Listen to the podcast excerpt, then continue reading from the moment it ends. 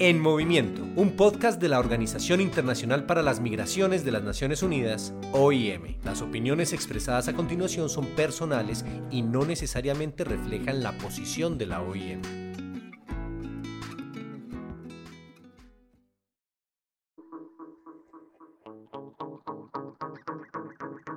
Todo inició en el 2012 aproximadamente, donde me reclutaron por medio de una red social de Facebook, donde me ingresó un mensaje específicamente en la bandeja de entrada, donde me invitaban a un casting. Esta es la voz de una persona que en algún momento fue víctima de trata de personas. Hoy es una sobreviviente. La llamaremos Vanessa, no es su verdadero nombre, pero proteger su identidad es necesario e importante para contar su historia. Yo soy Ángela Alarcón, encargada de contenidos digitales de la Oficina Regional de la OIM para Centroamérica, Norteamérica y el Caribe. Y en este episodio de Movimiento compartimos la historia de Vanessa, cómo la captó una red de trata de personas y pornografía infantil, por qué aguantó por años y cómo finalmente logró salir. Como escuchamos, Vanessa estaba usando Facebook un día cuando recibió un mensaje invitándola a participar de un casting. Eh, normalmente desde pequeña nunca tuve como la pasión de ser modelo y demás, pero me llamaba la atención la parte de la fotografía, por lo cual fui al casting y todo me pareció sumamente normal. Vanessa fue al casting acompañada por su mamá y cuando llegaron había otras chicas haciendo sesiones de foto. Las fotografías fueron en ropa casual, nunca hubo eh, piel de por medio vestido de baño, a eso es lo que me refiero. Entonces lo vi sumamente normal, duré medio, menos de cinco minutos. Todo parecía tan tranquilo que Vanessa aceptó continuar haciendo fotografías, casi como un hobby, pero poco a poco empezaron las solicitudes de fotografías inapropiadas y las amenazas si no obedecía. Llegaba a mi colegio en un carro, se sabía mi horario, mi hora de salida, sabía el nombre de mi mejor amiga. Vanessa y su familia nunca pasaron necesidades económicas, así que los tratantes no usaron ese recurso para captarla. En cambio, sabían lo mucho que significaba para Vanessa el bienestar de su familia y le empezaron a amenazar con hacerle daño a su hermana. Ya sea con abuso sexual o inclusive matarla. Obviamente yo tenía 12 años, 13 años y era completamente inocente de lo que estaba pasando. Entonces ellos, al ver de que yo era una niña y me, me amenazaban y a mí me daba demasiado miedo, ellos, esa era la manera de reclutarme para hacer este tipo de delitos. La presión, lo violento de la situación, el miedo, hubiera hundido a cualquier persona en una depresión. Pero esta red de tratantes sabía que era importante mantener una relativa estabilidad emocional de las víctimas para no despertar sospechas con sus familias, amigos o profesores. Y para lograrlo, la red tenía un psicólogo. Sí, un psicólogo que atendía a las propias víctimas y las convencía de que todo iba bien que era hermano de una de las personas, de los imputados que actualmente están en prisión. Este era hermano de él, era psicólogo, nos hacía ver de que todo estaba bien. Entonces, uno, niño, con terapias psicológicas que lo hacían ver de que todo estaba bien, era sumamente difícil salir de eso. Y así pasaban los días, uno tras otro, intentando hacer calzar silenciosamente en su cronograma adolescente y tranquilo de escuela y familia abusivas sesiones fotográficas cargadas de amenaza y pseudoterapias psicológicas orquestadas por la misma banda criminal. Eh, como nos trasladaban, era un carro blanco sin placa. Este, siempre era una persona la que hacía eso y siempre había otras dos personas esperándonos en la locación, ya sea en la casa de habitación de la persona que hacía este tipo de producción o en algún, o en algún motel, algún parque recreativo, pero la mayoría de veces eran en moteles. O sea, eran en moteles y era bastante fuerte, ¿verdad? Entrar ahí que le dijeran, bueno, póngase esta ropa porque aquí vamos a empezar. O mira, quítese esta ropa porque vamos a hacer un tal video. O mira, mejor quítese todo porque según lo que me, me piden desde México, desde Brasil, usted tiene que hacer esto.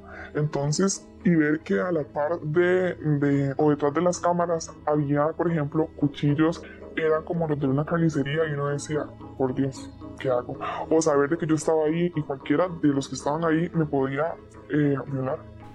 Además del miedo a que le pasara algo más grave en el momento y de las amenazas de hacerle daño a su hermana, Vanessa sentía un profundo temor de que esas fotografías se divulgaran por otros medios y llegaran a manos de sus familiares o de su novio de ese momento. y esto siguió así por años. Yo estuve desde los 12 años hasta los 15, entonces como 3 años, casi que 16, 4 años. Muchas personas, dice Vanessa, han hecho comentarios sobre cómo era posible que la familia no se diera cuenta de lo que ocurría en tanto tiempo, pero el nivel de organización de la red de trata era tal que lograba manejar todo sin levantar sospechas. Ellos nunca hacían nada nocturno, en mi caso nunca hicieron nada nocturno, siempre fue diurno. Tenía que decirle a mi mamá que tenía que ir donde mi mejor amiga.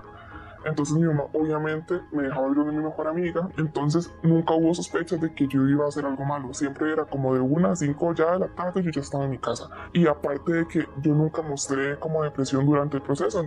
Esto por el psicólogo criminal que ya mencionamos. Pero entonces, sin señales evidentes de que algo andaba mal, y bajo la constante amenaza de la red de trata, ¿cómo fue que finalmente Vanessa logró salir de allí? En mi caso fue que me ofrecieron hacer un video eh, masturbándome por no sé cuántos dólares, era bastante plata y fue yo dije, no, o sea, yo cómo voy a hacer eso, ¿verdad? Entonces les dije que sí en su momento para engañarlos y salir de esa casa donde estaba y nunca más quería saber de ellos. Y me fui. Y ahí fue, cambié mi número, me cambié de colegio, todo fue demasiado rápido y ellos no, no me molestaban. Vanessa no denunció en ese momento, estaba muerta de miedo, más porque sabía que era una red internacional y con que la dejaran en paz parecía ser suficiente en aquel entonces.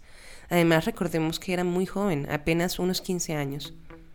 Que inclusive la cabeza de esta red de pornografía infantil yo la conocí, era mexicano, vino aquí a Costa Rica y a mí me daba pánico. Y yo decía, qué miedo denunciar, ¿verdad? Yo los conocí y usted los ve y dice, ellos jamás van a hacer eso. Ya tiempo después, que tres años después decidí denunciar, ya cuando tenía 18 años, fue cuando dije, bueno, no tengo que denunciar, esto está mal, o sea, yo no estoy bien. Sin tener muy claro los siguientes pasos a seguir, Vanessa, enojada, decide un día ir a encarar directamente a su abusador.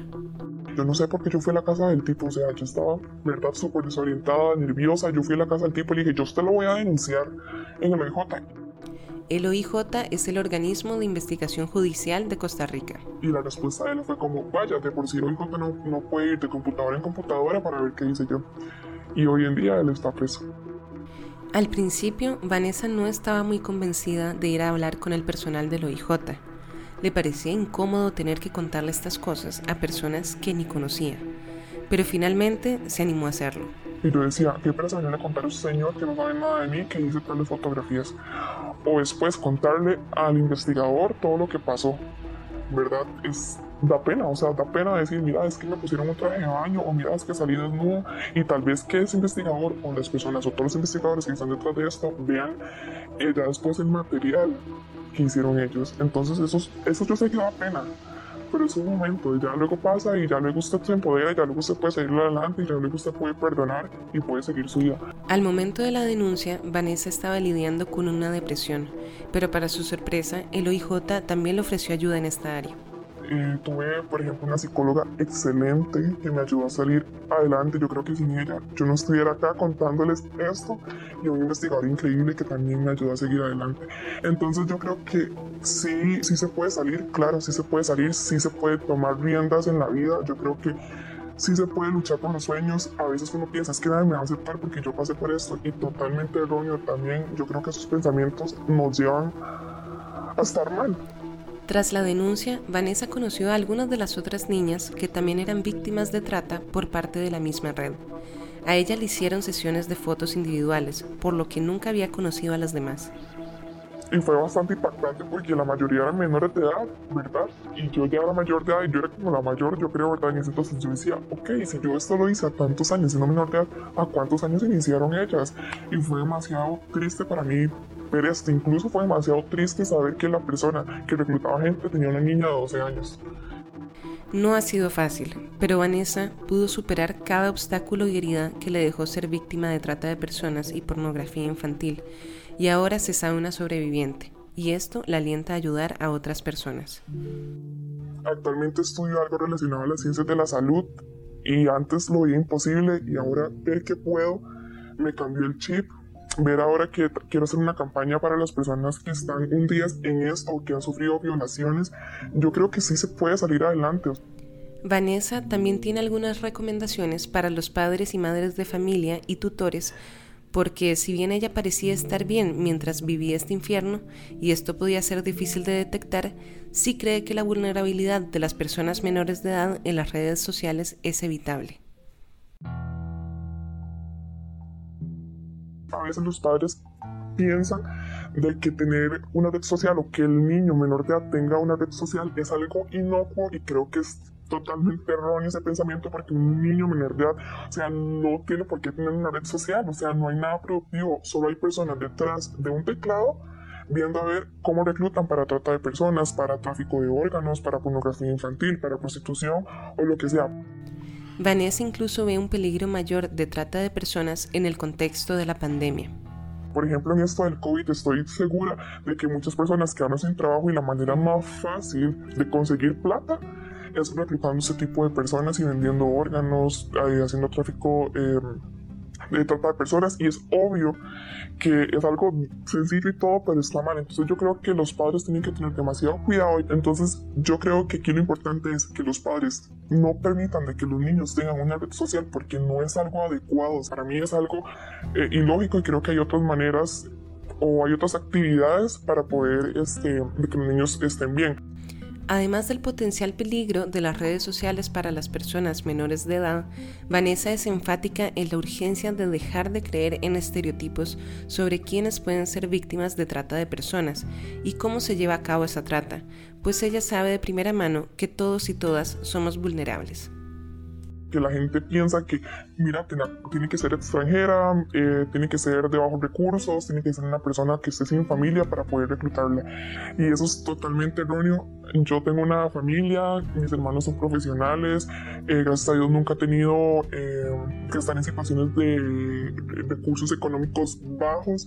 Entonces yo creo que hay que dejar de lado de que, mira, a mí no me va a pasar porque yo tengo una super familia o porque yo tengo un super trabajo o porque estudio una super carrera. No, no, no. Eso está demasiado erróneo, a cualquiera nos puede pasar si nos confiamos de más. Otro estereotipo usual en torno al tema de la trata de personas es la edad y las razones para, entre comillas, aceptar ciertas condiciones. Esos son los estereotipos de que, mira, si es mayor de edad, entonces ella lo hizo por plata. Yo creo que es juzgar demasiado. Hay que estar en los zapatos de la persona para poder comprenderlo. O sea, es muy fácil señalar, es muy fácil decir, es que ella la culpa. Entonces, este, creo que es algo también erróneo. Yo creo que cualquier persona lo podemos pasar, que no hay que ser menor de edad para decir que es un delito únicamente. Una persona mayor de edad puede pasar por esto claramente, entonces creo que eso de los estereotipos es algo que hay que ir quitando. La experiencia de ser víctima de trata de personas obviamente ha marcado a Vanessa, pero no la ha detenido y afortunadamente, con apoyo de familia y organizaciones, ha podido reencontrarse con esa persona que ella era antes de pasar por los abusos. Al principio, obviamente, cuando usted llega a todo este momento, ¿verdad? del poder judicial y toda la cuestión, uno se siente como una víctima a pesar de que en mi caso ya habían pasado años. Pero después de que usted empieza a tomar riendas de la vida y la reordena y empieza a ir a psicología, yo dije, yo, yo soy una sobreviviente. Hubo algo que le ayudó particularmente a Vanessa para superar su situación, algo que quizás muchas personas no se imaginarían. Es que yo aprendí a perdonar a esas personas. Y yo antes el concepto de perdonar lo veía totalmente diferente, pero ahora entendí que perdonar no es olvidar, sino recordar sin dolor y tomar las riendas de la vida y seguir adelante. Ya ahora sí estoy cumpliendo mis sueños, ya ahora sí estoy cumpliendo mis metas, ya ahora sí soy esa persona que antes de todo eso fui, porque a mí lastimosamente me arrebataron mi niñez y mi adolescencia en ese sentido. También procura que su experiencia sirva para alertar a otras personas sobre los peligros de la trata de personas, así como para ayudar a otras sobrevivientes. Yo quiero que ellos de verdad no se sientan solas y que verdad se puede seguir adelante. O sea, es que me encantaría tener una campaña, ojalá internacional, para este tipo de personas, para que ellas se sientan empoderadas, así como yo me siento en este momento, porque sí se puede. Este testimonio fue posible gracias a la colaboración del OIJ, CONAT y la OIM. El 30 de julio se conmemora el Día Internacional contra la Trata de Personas, un delito que somete a millones de personas en todo el mundo. Desde la OIM te queremos recordar que tengas mucho cuidado con las ofertas que parecen un sueño o algo mágico, porque pueden ser un engaño. La trata de personas se puede presentar en muchos ámbitos. Si tú o alguna persona conocida está siendo obligada a realizar trabajos o prestar servicios, está recibiendo malos tratos, se encuentra bajo condiciones de presión, amenaza o extorsión, cuidado, puede ser trata y es importante que denuncies.